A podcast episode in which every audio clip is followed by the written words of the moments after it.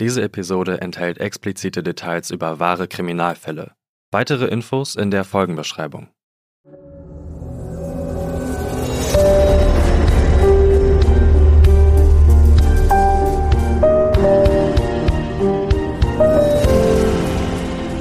Schwarze Akte. Kansas City im Spätsommer 1959. Es ist ein Tag wie jeder andere für die Insassen des ältesten Gefängnisses des US-Bundesstaates Kansas. Nur für Richard nicht. Denn Richard, Spitzname Dick, bekommt an diesem Tag einen neuen Zellengenossen. Der alte ist erst vor kurzem entlassen worden und Dick ist gespannt, was der neue so für ein Typ ist. Nicht mehr lange und dann wird auch er, Dick, endlich wieder frei sein. 17 Monate wird er dann abgesessen haben, und das, weil er ein Gewehr aus einem Privathaus gestohlen hat. Aber Dick hat schon große Pläne. Er will eine Nummer abziehen, die ihn sehr schnell sehr reich machen wird, und dabei wird es keine Zeugen geben. Er weiß nur noch nicht, wie genau diese Nummer aussehen wird. Wie das Schicksal so spielt, ist es ausgerechnet der neue Zellengenosse, der Dick die zündende Idee für seinen großen Coup gibt. Der Mann heißt Floyd. Er ist 32 Jahre alt und damit vier Jahre älter als Dick. Hier hinter Gittern gelandet ist Floyd wegen Einbruchs und Diebstahls. Die beiden Männer kommen ins Gespräch und Dick erzählt, dass er nach seiner Entlassung in den Westen will, um sich dort einen Job zu suchen. Und Floyd hat sogar direkt einen Tipp für ihn. Er kennt eine Familie im Westen, die recht groß im Landwirtschaftsbusiness ist. Gerade für die Ernten brauchen die immer mal wieder Leute, die mit anpacken. Er selbst habe für die Familie knapp zehn Jahre zuvor einmal als Hilfskraft gearbeitet, gerade als deren Haus gebaut wurde, mit Heimbüro und Safe, das nur so nebenbei. Und dieser Betrieb sei nicht gerade klein, so erzählt Floyd weiter. Der Inhaber selbst habe erzählt, dass er Rechnungen in Höhe von 10.000 Dollar begleichen müsse, und so wie Floyd das verstanden hat, mache er das sogar in Bar. Dick hört nur 10.000 Dollar und Bar und schon formt sich ein Plan in seinem Kopf. Hier ist er endlich, sein großer Coup, und er wurde ihm quasi direkt auf dem Silbertablett serviert. Dieser Safe wird mit Sicherheit dafür genutzt, das ganze Bargeld zu lagern, mit dem die Familie ihre Leute bezahlt. Und so ein Safe ist in einem Heimbüro auch ganz sicher nicht so gut geschützt wie bei einer Bank. Also ziemlich leichte Beute. Alles, was Dick jetzt noch braucht, ist ein Partner, der das Ding mit ihm durchzieht. Geduld, bis er endlich aus dem Knast rauskommt und natürlich den Namen der Familie. Und den teilt Floyd ihm auch noch mit, ohne zu wissen, was er damit auslöst. Der Name der Familie lautet Clutter.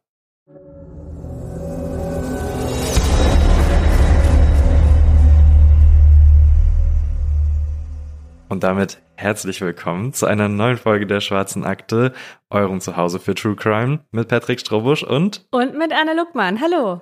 Ich würde sagen, wir starten direkt rein in den Fall, oder? Ja, auf jeden Fall. Wir haben nämlich eine Menge zu erzählen, deswegen lasst uns hier gar keine Zeit verlieren. Werbung. Werbung Ende. Ungefähr 620 Kilometer weiter östlich von Kansas City, da liegt Holcomb, ein kleines Städtchen, das wie Kansas City zum Bundesstaat Kansas gehört. Kansas befindet sich recht zentral in den USA und wird übrigens auch als Sunflower State bezeichnet, also als Sonnenblumenstaat.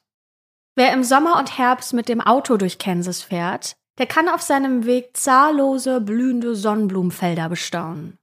Doch die goldgelben Blumenmeere sind nicht nur schön anzusehen, sondern gelten auch als wesentlicher Bestandteil der Wirtschaft von Kansas. Deshalb hat der Staat die Sonnenblume vor mehr als 100 Jahren auch zu seinem Blumensymbol gemacht. Übrigens hat jeder US-Bundesstaat so eine Staatsblume gewählt, nur mal so nebenbei. Holcomb selbst war nicht immer so groß.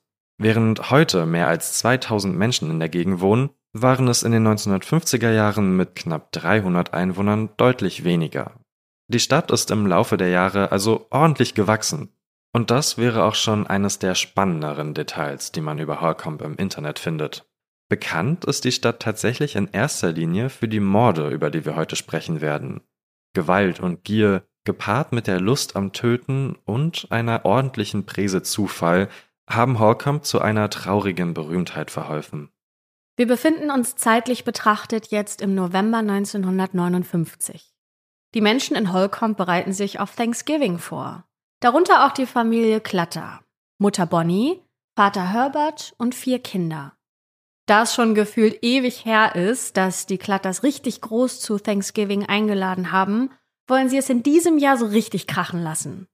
Die Einladungen sind schon verschickt und rund 50 Gäste werden erwartet. Familie, Freunde, Menschen, die man schon lange nicht mehr gesehen hat. Es soll ein Abend voller Unbeschwertheit, Wiedersehensfreude und leckerem Essen werden. Zum Glück haben die Klatters ein recht großes Haus, in dem die Feierlichkeiten ohne Probleme steigen können. Ein großer Teil der Gäste kann sogar über Nacht bei ihnen unterkommen, in Gästebetten, auf Matratzen im Wohnzimmer, auch der Keller eignet sich für eine Übernachtung. Mutter Bonnie ist perfekt organisiert. Schon Wochen vorher hat sie sich einen genauen Plan überlegt, was es zu essen geben soll und welche Spiele sie anbieten will.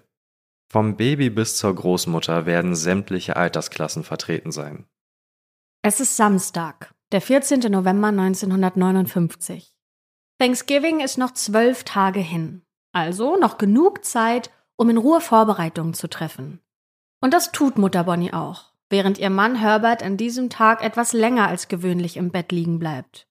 Am gestrigen Abend haben die zwei sich eine Theateraufführung in der Highschool angesehen, bei der auch ihre Tochter Nancy mitgespielt hat. Bonnie und Herbert waren beide ziemlich stolz auf ihre Tochter. Deshalb haben sie Nancy auch ausnahmsweise erlaubt, nach der Aufführung mit ihren Freunden in die Stadt zu fahren, um sich dort im Kino eine spezielle Gruselshow anzusehen. Eigentlich sehen die Eltern es nicht so gern, wenn ihre Kinder abends noch lange unterwegs sind. Aber es darf auch mal eine Ausnahme von der streng nach Hause kommen Regel gemacht werden, gerade an einem Abend wie diesem. Und Nancy ist mit 16 Jahren auch kein kleines Mädchen mehr, sondern eine selbstständige Teenagerin, die weiß, was sie will.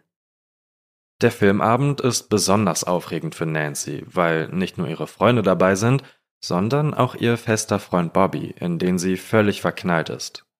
Die beiden daten sich schon eine Weile, was bei Nancys Vater nicht unbedingt auf Gegenliebe stößt. Herbert hält nichts davon, in Nancys Alter schon feste Bindungen einzugehen und ist entsprechend wenig begeistert, dass ausgerechnet Bobby seine Tochter in dieser Freitagnacht nach Hause bringt. Die Uhr schlägt schon zwei, als Nancy sich ins Haus schleicht. Bobby hat sie an der Tür verabschiedet. Er fährt brav zu sich nach Hause. Nancy legt sich zwar spät, aber gesund und wohlbehütet in ihr Bett und schläft zufrieden ein. Wie auch der Rest ihrer Familie wird Nancy von den Menschen in Holcomb gemocht und respektiert. Sie ist eine hilfsbereite, pflichtbewusste und fleißige junge Dame, die gerade mit jüngeren Kindern gerne Zeit verbringt und sie zum Beispiel bei ihren Hausaufgaben unterstützt. Sie liebt es außerdem zu backen und auf ihrem Pferd Babe zu reiten.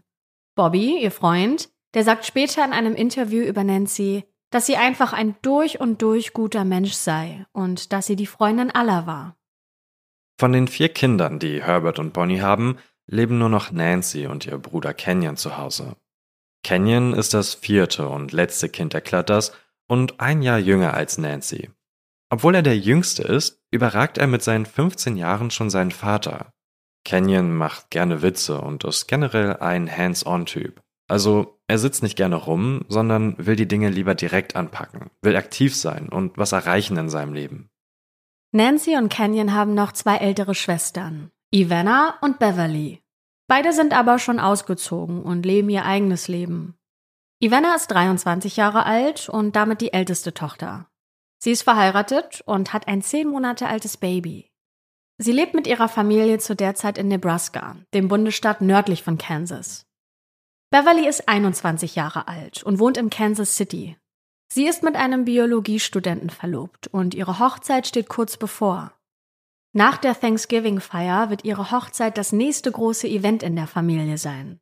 Die Hochzeit wird nämlich zur Weihnachtszeit stattfinden. Die Einladungen sind natürlich schon längst gedruckt, denn wie auch ihre Mutter ist Beverly in solchen Angelegenheiten immer sehr gut organisiert.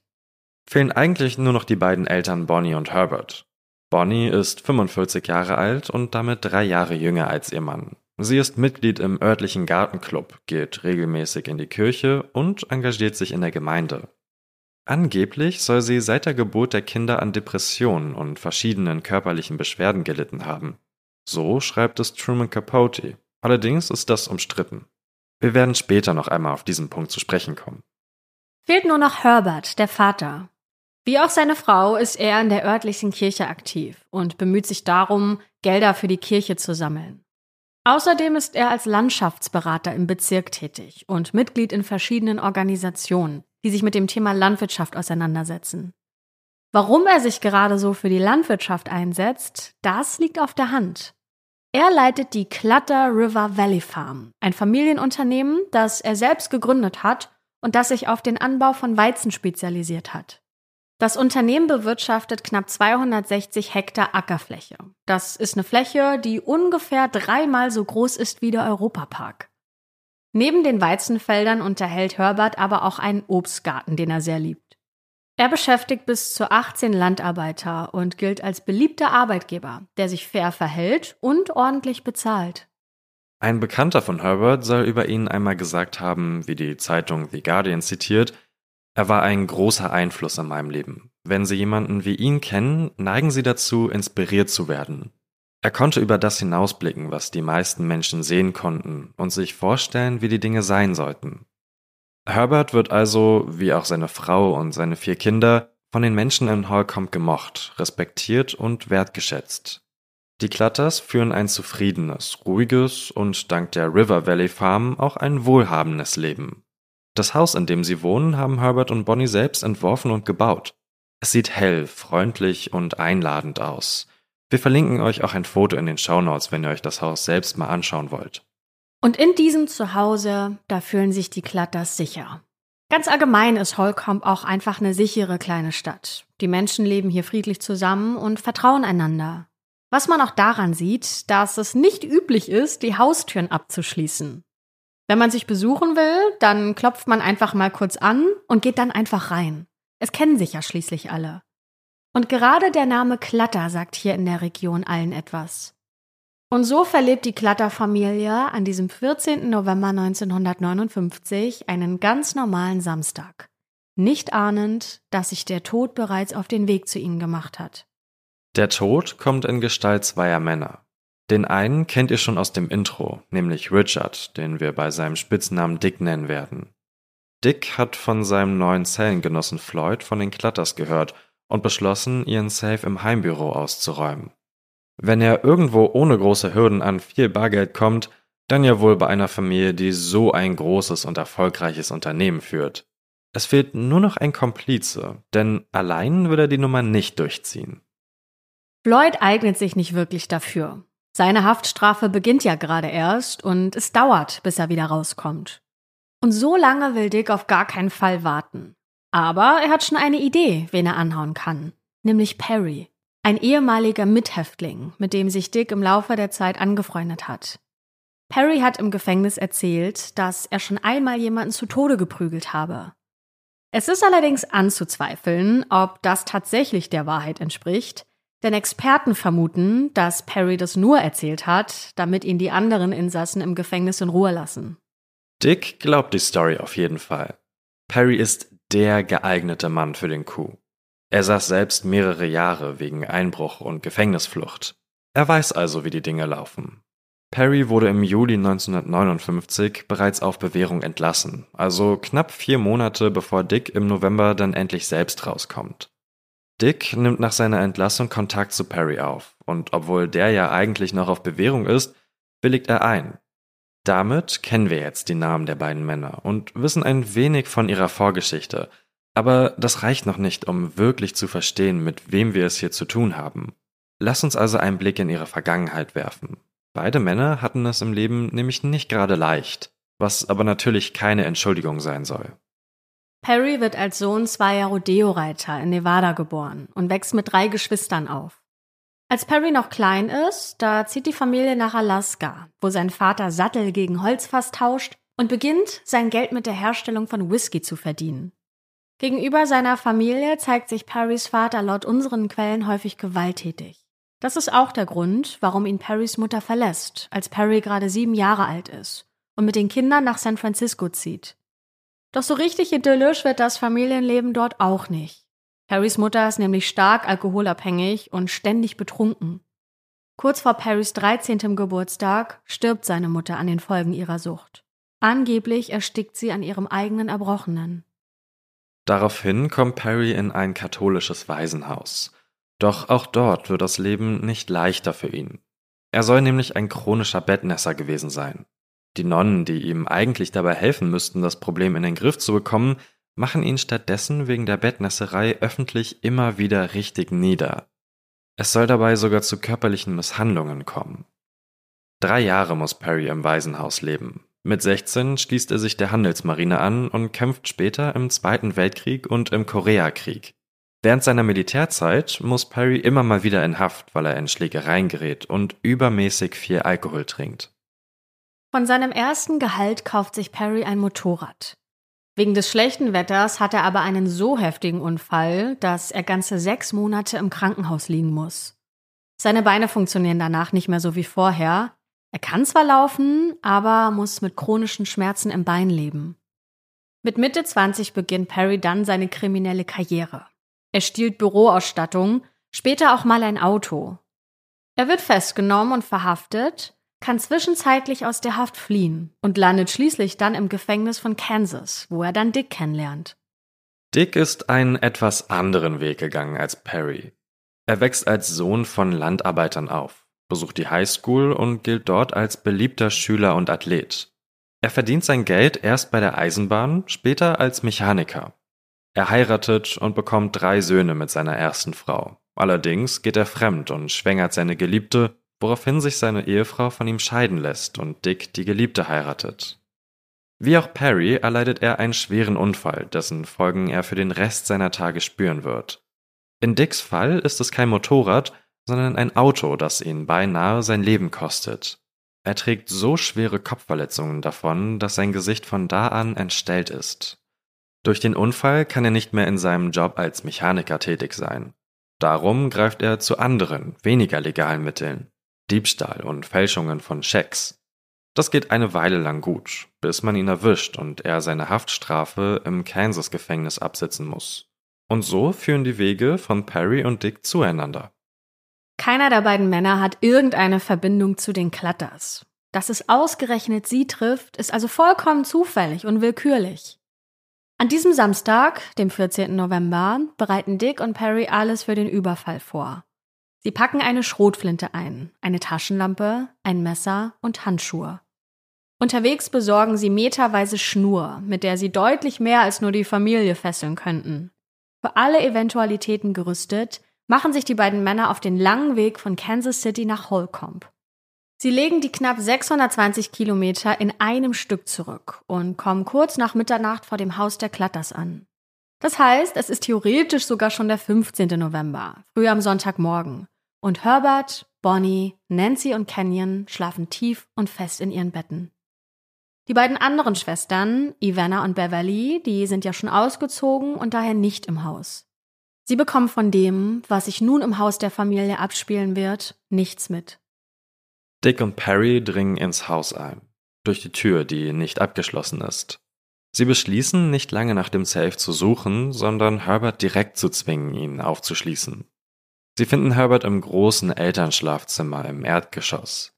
Er liegt allein im Bett. Das ist nichts Außergewöhnliches. Bonnie hat sich angewöhnt, nicht neben ihrem Mann zu schlafen, sondern in einem der beiden freien Schlafzimmer im ersten Stock, die nicht mehr genutzt werden, seit die älteren zwei Töchter ausgezogen sind. Diese Aufteilung bedeutet nicht, dass es in der Ehe kriselt, sondern einfach nur, dass beide so besser schlafen können. Und verständlicherweise erschrickt Herbert sich. Sehr, als plötzlich zwei fremde Männer an seinem Bett stehen und ihm eine Schrotflinte an den Kopf halten. Er wird von den Einbrechern dann in sein Büro geführt. Gerade eben noch hat er tief und fest geschlafen und jetzt findet er sich plötzlich in einer so krassen Situation wieder. Und Herbert muss auch erst einmal verstehen, was diese beiden Männer eigentlich wollen. Sie reden irgendwas von einem Safe. Aber jetzt kommt das große Problem. Es gibt gar keinen Safe. Herbert zahlt sämtliche Rechnungen, die bei der Arbeit anfallen, nämlich immer nur per Überweisung, damit er so die Ausgaben besser verfolgen kann. Und das wiederum heißt, dass alles einfach ein riesiges Missverständnis ist. Das gesamte Vermögen der Klatters befindet sich bei der Bank und in ihrem Privathaus gibt es tatsächlich so gut wie nichts zu holen. Floyd, der Dick ja den Tipp mit dem Safe gegeben hat, muss also etwas grundlegend falsch verstanden haben. Seine Aushilfstätigkeit bei den Clutters ist ja auch schon über zehn Jahre her.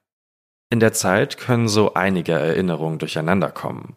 Und selbst wenn Herbert damals tatsächlich die 10.000 Dollar, von denen ja die Rede war, in Bar gezahlt hat, jetzt, hier und heute, an diesem Novembertag im Jahr 1959, gibt es im Haus der Klatters absolut nichts zu holen.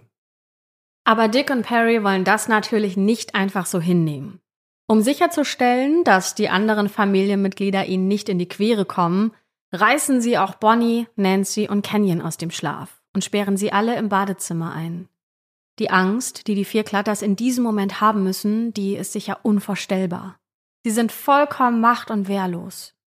Dick und Perry weigern sich zu akzeptieren, dass ihr Raubüberfall ein vollkommener Fehlschlag ist. Sie fesseln Herbert und machen sich nun selbst auf die Suche nach dem Safe. Vielleicht hat Herbert ja gelogen, um sein Geld zu schützen. Aber die beiden müssen schnell feststellen, dass es nicht einmal im Heimbüro eine Spur von einem Safe gibt. Insgesamt finden sie weniger als 50 Dollar. Das ist nicht gerade die Summe, die sich die beiden erhofft haben. Voller Frust holen sie Bonnie, Nancy und Kenyon aus dem Badezimmer. Zuerst fesseln und knebeln sie Mutter Bonnie und legen sie dann so wieder in ihr Bett. Ähnlich verfahren sie auch mit Nancy, nur dass sie das Mädchen aus irgendeinem Grund nicht knebeln, sondern nur fesseln. Auch Nancy wird wieder in ihr Bett gelegt. Vater und Sohn werden in den Keller geführt und dort gefesselt und geknebelt, beide allerdings in unterschiedlichen Räumen. Doch was nun? Dick und Perry hatten sich vorgenommen, dass es keine Zeugen geben soll. Alle vier Klatters haben ihre Gesichter gesehen und könnten sie wahrscheinlich ohne Probleme identifizieren. Die beiden besprechen sich kurz, wie nun weiter vorzugehen ist, und dann schreiten sie zur Tat. Mit dem Messer, das die beiden mitgebracht haben, schneidet Perry Herbert die Kehle durch. Anschließend erschießt er ihn auch noch. Kenyon, der im Zimmer nebenan sitzt, der muss alles mit anhören. Dann hört er die Schritte näher kommen. Als Perry und Dick vor ihm auftauchen, hat Kenyon nicht viel Zeit, in der er um Gnade bitten könnte. Kurz entschlossen zielt Perry auf den Kopf des 15-Jährigen und drückt ab. Die beiden Männer steigen anschließend die Treppen hoch, vom Keller ins Obergeschoss, wo Nancy und Bonnie gefesselt in ihren Betten liegen. Beide Frauen werden mit einem einzigen Schuss in den Kopf erschossen, ebenso wie es bei Kenyon und Herbert der Fall war. Angeblich soll Dick vor dem Mord an Nancy noch versucht haben, sie zu vergewaltigen, wurde aber von Perry aufgehalten. Das schreibt Truman Capote in seinem Tatsachenroman In Cold Blood. In dem Buch nimmt der Autor den Fall der Klattermorde ganz genau unter die Lupe. Wir werden später auch nochmal ausführlicher über ihn und sein Werk sprechen. Es hat nämlich eine ziemliche Welle geschlagen, als das Buch sieben Jahre nach den Morden erschienen ist. Harry und Dick sammeln die leeren Patronenhülsen wieder ein und treten den Rückzug an. Vorher lassen sie aber noch ein tragbares Radio und ein Fernglas mitgehen, und natürlich die rund 50 Dollar, die sie sich aus den Portemonnaies der Klatters zusammengeklaut haben. 50 Dollar zur Einordnung entsprechen heute einer Kaufkraft von etwa 520 Euro. Und dafür mussten vier vollkommen unschuldige Menschen sterben. Dick und Perry fahren noch in derselben Nacht die ganze Strecke wieder zurück. Unterwegs halten sie an, graben ein Loch am Straßenrand und verbuddeln darin die Waffe, die Patronenhülsen und alles, was sie bei dem Überfall benutzt haben. Pünktlich zum Mittagessen sind sie wieder zu Hause. Die Nacht wird Tag und der Morgen vom Sonntag, dem 15. November 1959, bricht an. Die Einwohnerinnen und Einwohner von Holcomb stehen auf, frühstücken und machen sich wie jeden Sonntag für die Kirche fertig. Zwei Freundinnen von Nancy gehen zum Haus der Klatters, um sie zum Gottesdienst abzuholen. Sie klingeln und klopfen, aber niemand reagiert. Auch die Autos stehen noch da. Es sieht alles ganz normal aus. Die beiden Mädels warten kurz ab und beschließen dann, einfach durch die offene Hintertür reinzugehen. Im Haus rufen sie nach Nancy, aber niemand antwortet. Mittlerweile sind sie für die Kirche ziemlich spät dran, also gehen die beiden Mädchen kurzerhand in Nancy's Zimmer. Und ihr ahnt vielleicht schon, was sie dort sehen, denn Nancy liegt tot in ihrem Bett. Alles ist voller Blut. Im Schock alarmieren die zwei Freundinnen sofort die Polizei. Die Beamten schauen erst nach Nancy, dann nach dem Rest der Familie. Und so werden schließlich die Klattermorde entdeckt. Die Nachricht macht im kleinen Holcomb im Nullkommanichts die Runde und viele der Einwohnerinnen und Einwohner sind ja in der Kirche versammelt und tauschen sich dort direkt aus. Die Menschen sind geschockt und fassungslos. Was kann nur jemand gegen die beliebten und geschätzten Klatters haben? Mit der Nachricht breitet sich dann aber auch schnell die Angst aus. Von jetzt auf gleich sind alle Sicherheitsschlösser, die man in der Umgebung finden kann, ausverkauft. Die Menschen schließen tagsüber und nachts die Türen ab und wenn möglich mehr als nur einmal. Werbung. Werbung Ende. Die Polizei beginnt umgehend mit den Ermittlungen. Geleitet werden diese von einem Special Agent des Kansas Bureau of Investigation namens Alvin, einem ehemaligen FBI-Ermittler und Sheriff. Alvins Team fokussiert sich zunächst darauf, den Tatort zu sichern und ganz genau zu untersuchen. Man macht Fotos von jedem Raum in dem Haus und sucht nach Finger- und Fußabdrücken. Und im Keller wird man tatsächlich fündig. In einer Blutspur hat der Täter einen Fußabdruck hinterlassen. Man geht zu Beginn der Ermittlungen erst einmal davon aus, dass es sich um einen Täter handelt. Das vermeintliche Motiv? Raub. Die Clutters sind ja als wohlhabende Familie bekannt. Das Team stellt allerdings fest, dass im Haus nur ein tragbares Radio und ein Fernglas fehlen, nichts Wertvolles. So richtig Sinn ergibt das alles nicht. Ob es sich also doch um persönliche Rache handelt? Wenn man so rückblickend über einen Fall spricht, dann erscheint ja irgendwie alles immer ganz logisch. Man kennt die Hintergründe und schaut quasi zu, wie die Polizei bei ihren Ermittlungen im Dunkeln stochert. Und natürlich ergibt es Sinn, erst einmal davon auszugehen, dass der Täter und die Klatters irgendeine Art von Bekanntschaft haben. Denn irgendwo muss man ja auch mal anfangen mit den Ermittlungen. Alvin und sein Team ahnen zu diesem Zeitpunkt nicht, wie weit sie in Wirklichkeit noch von der Wahrheit entfernt sind. Aber wie soll man auch zwei Täter identifizieren, die absolut rein gar nichts mit der Familie zu tun haben? Der letzte, der die Familie lebend gesehen hat, ist jemand, den wir in der Folge schon erwähnt haben. Bobby, der Freund von Nancy, der ja am Abend zuvor noch mit ihr und weiteren Freunden im Kino war. Eigentlich, das kommt jetzt heraus, hatten Bobby und Nancy ihr Kinodate für Samstagabend geplant. Sie hatten sich um Mitternacht einen Film ansehen wollen, das Ganze dann aber auf den Freitagabend verschoben. Wie anders Nancy's Leben wohl verlaufen wäre, hätten sie ihre Pläne nicht geändert. Man verdächtigt zunächst Bobby, etwas mit der Tat zu tun zu haben, und zwar weil bekannt ist, dass Herbert nicht wirklich happy mit Nancy's Beziehung zu ihm war. Er hat ja generell nicht viel davon gehalten, dass Nancy mit ihren 16 Jahren eine feste Beziehung eingeht. Man überlegt also, ob Bobby die Morde aus Verlustängsten verübt haben könnte.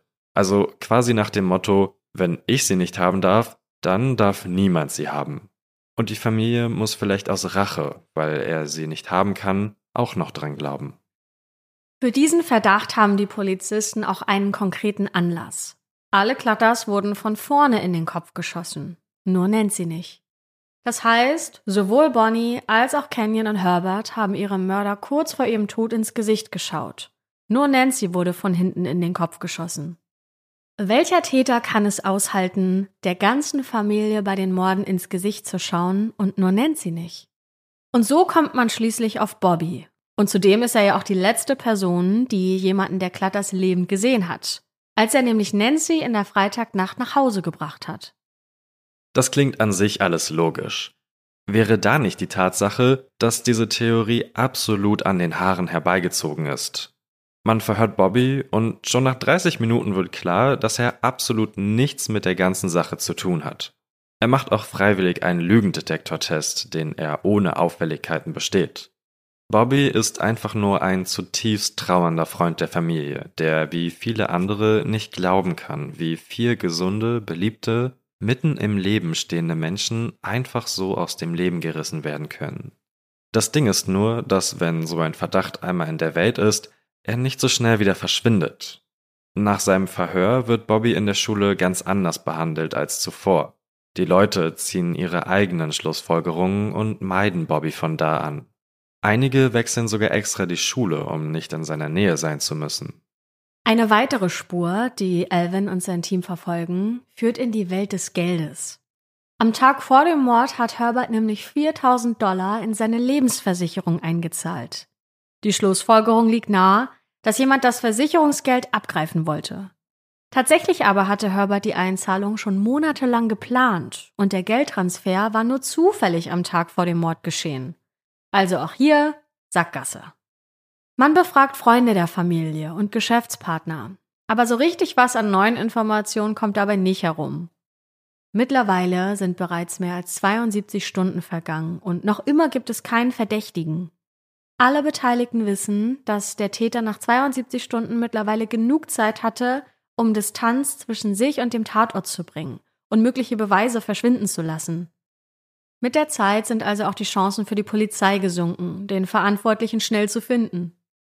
Am 18. November 1959, also drei Tage nach den Morden, werden Bonnie, Herbert, Nancy und Kenyon beerdigt. Wie unvorstellbar schmerzhaft das für die beiden überlebenden Schwestern sein muss, ihre gesamte Familie auf einmal zu Grabe zu tragen. Bei der Beerdigung sind Special Agent Alvin und seine Leute natürlich auch vor Ort und beobachten die Teilnehmenden ganz genau. Es ist ja nicht auszuschließen, dass der Mörder sich die Ergebnisse seiner Tat mit eigenen Augen ansehen will.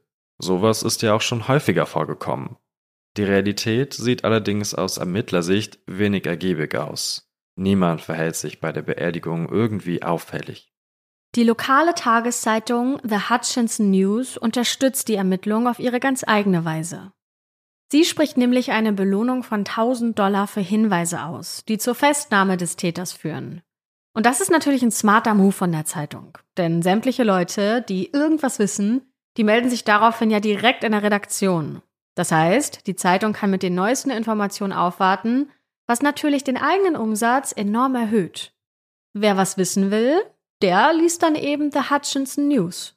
Insgesamt melden sich 250 Leute, doch auch knapp eine Woche nach der Ausschreibung der Belohnung schält sich noch kein Verdächtiger aus der Masse heraus. Dafür haben die Polizisten auf konventionellem Weg eine wichtige neue Erkenntnis. Als man nämlich die Fotos entwickelt, die man im Haus der Klatters aufgenommen hat, entdeckt man im Staub neben dem Blutfußabdruck einen zweiten Abdruck von einem Schuh, aber von einem ganz anderen. Das ist der Moment, in dem klar wird, es handelt sich hier um zwei Täter. Dass man diesen zweiten Abdruck gefunden hat, ist purer Zufall.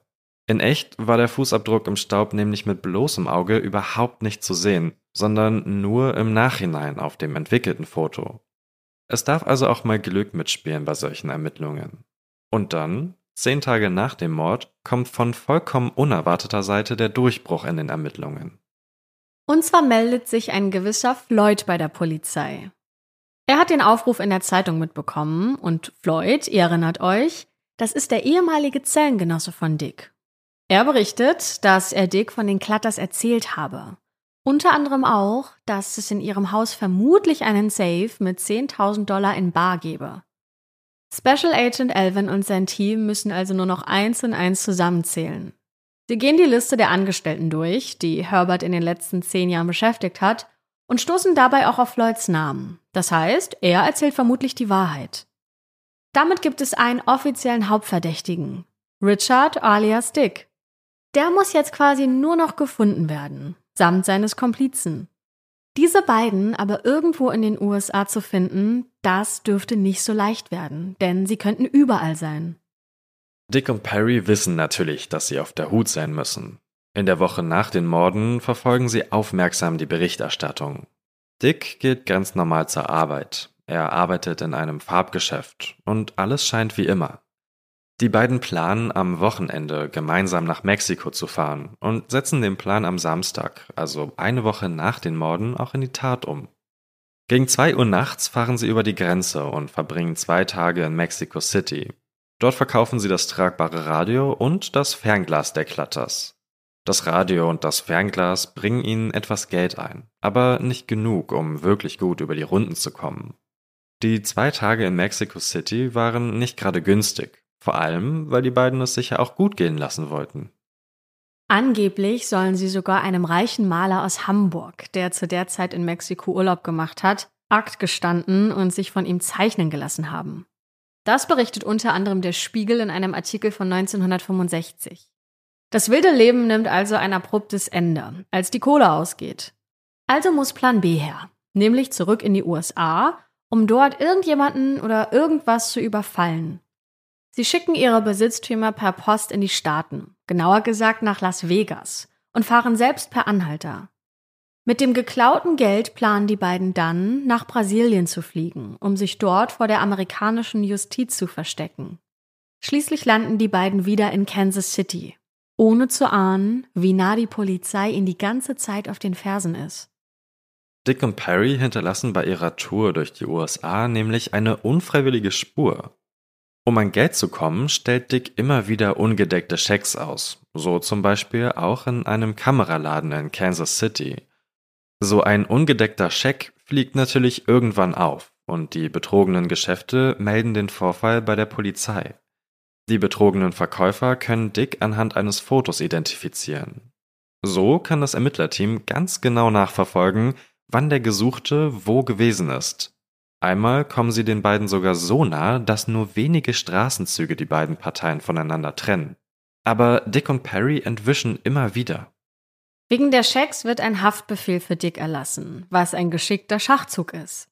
Denn während man die Schecks eindeutig Dicks Person zuordnen kann, fehlen den Polizisten ja noch Beweise, um ihn auch am Fall der Klettermorde zu belangen.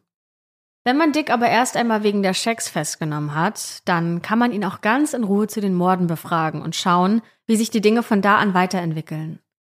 Zeitgleich zum Haftbefehl können Special Agent Alvin und sein Team auch einen Durchsuchungsbeschluss für Dicks Elternhaus erwirken, in dem Dick seit seiner Entlassung aus der Haft wieder wohnt.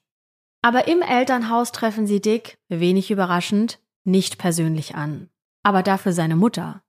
Und die zeigt sich kooperativ denn es ist ja nicht das erste Mal, dass ihr Sohn in Konflikt mit dem Gesetz geraten ist. Die Mutter erzählt also, dass Dick am Samstag, dem 14. November, zu einem Trip nach Fort Scott in Kansas aufgebrochen sei. Das liegt komplett am anderen Ende des Staates als Holcomb, wo ja die Morde verübt wurden. Also, Holcomb liegt westlich in Kansas, Fort Scott ganz im Osten, an der Grenze zu Missouri. Am Tag darauf, am 15. November, sei er dann zum Mittagessen wieder zu Hause gewesen. Das bedeutet, Dick war genau zu der Tatzeit weg, inklusive der Hin- und Rückfahrt. Die Aussage der Mutter bestätigt den Ermittlern, dass sie anscheinend auf der richtigen Spur sind.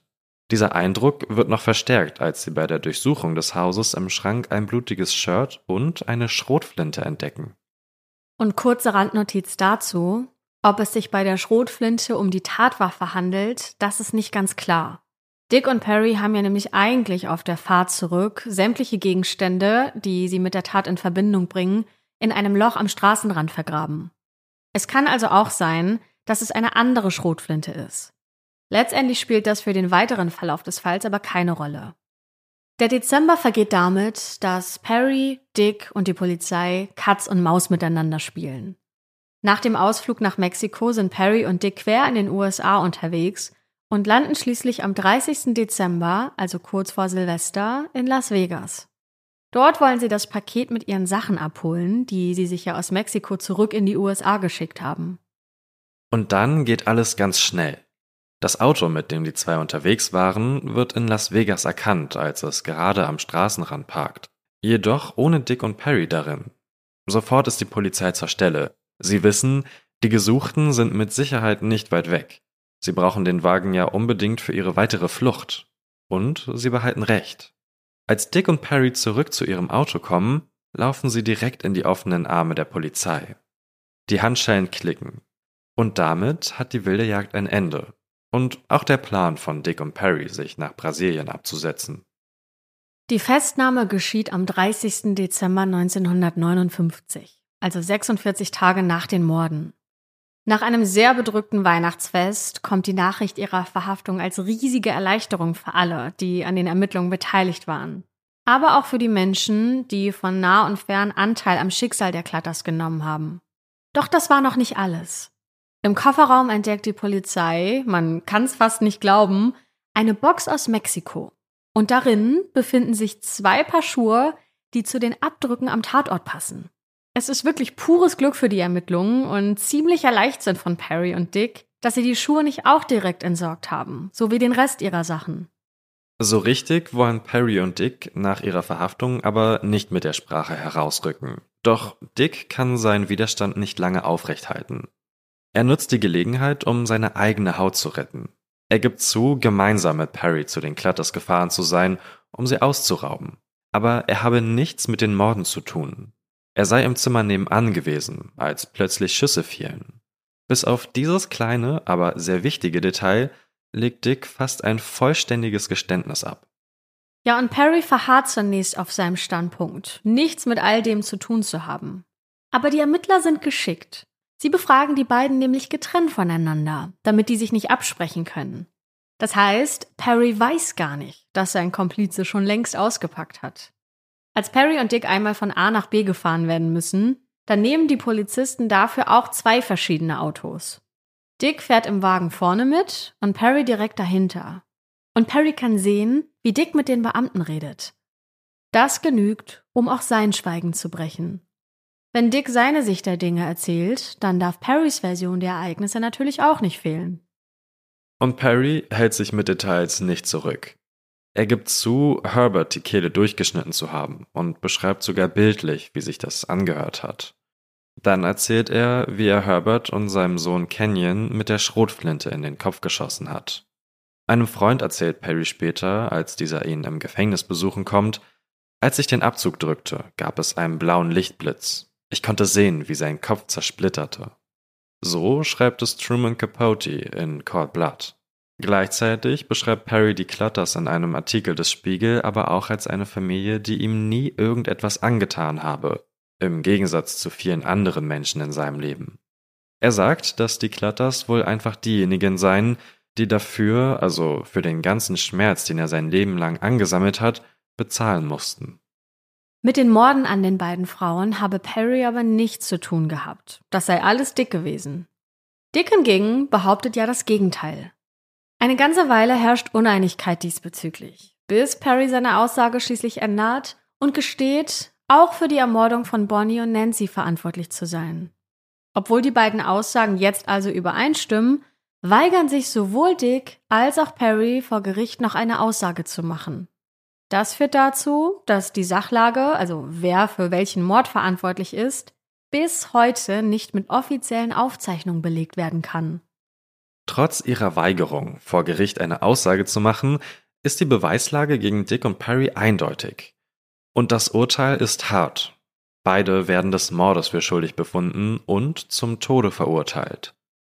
Vielleicht ist dem einen oder der anderen von euch die Parallele zu einem anderen Fall aufgefallen, über den wir Mitte Januar in der Schwarzen Akte gesprochen haben. Und zwar handelt es sich dabei um einen Familienmord, bei dem es am Ende eine Verurteilung zum Tode gibt.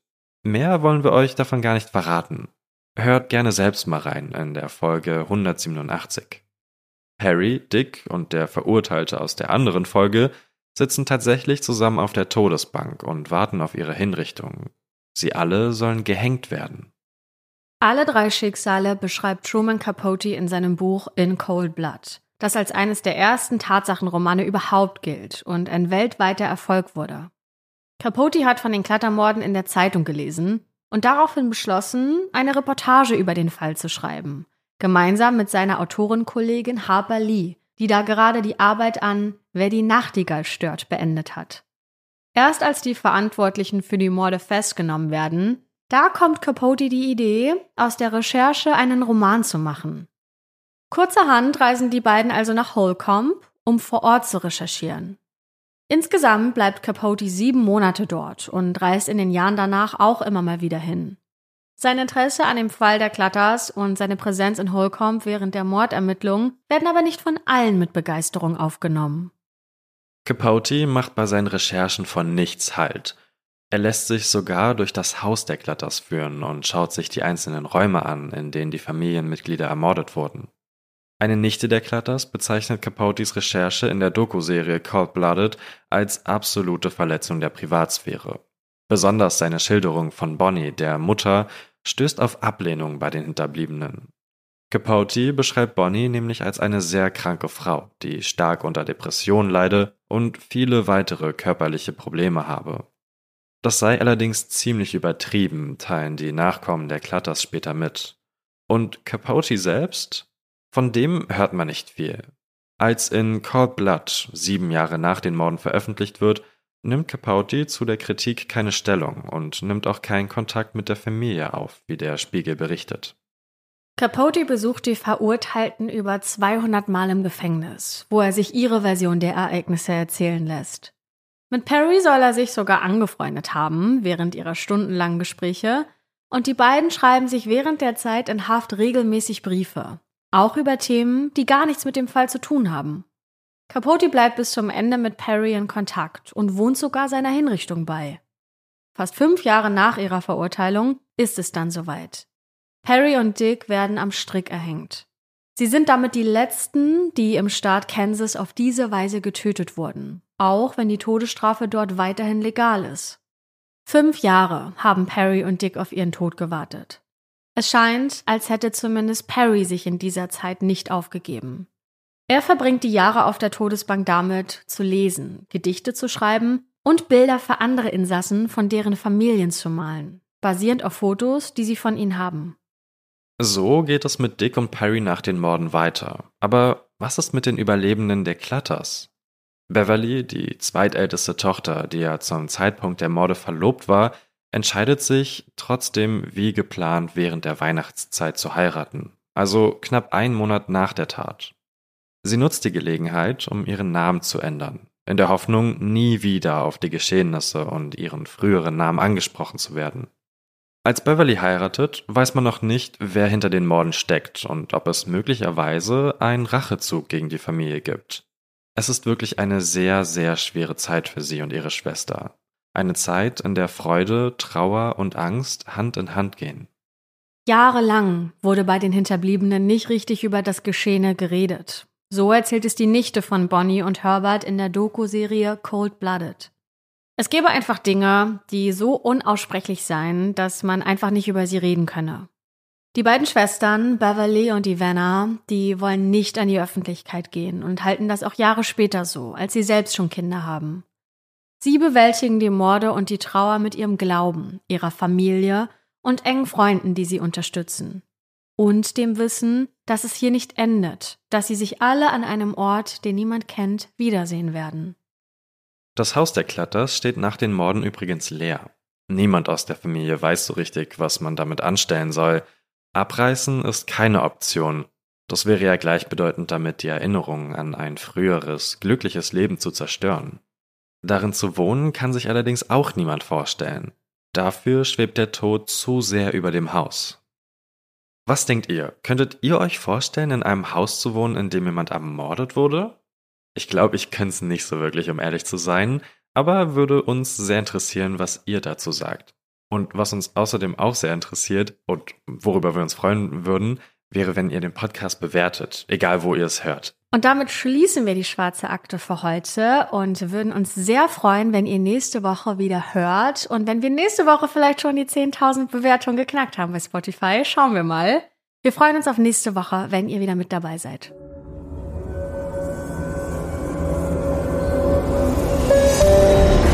Wir sind eure Hosts Anne Luckmann und Patrick Strobusch. Redaktion Silva Hanekamp und wir. Schnitt Anne Luckmann. Intro und Trenner gesprochen von Pia Rona Sachse.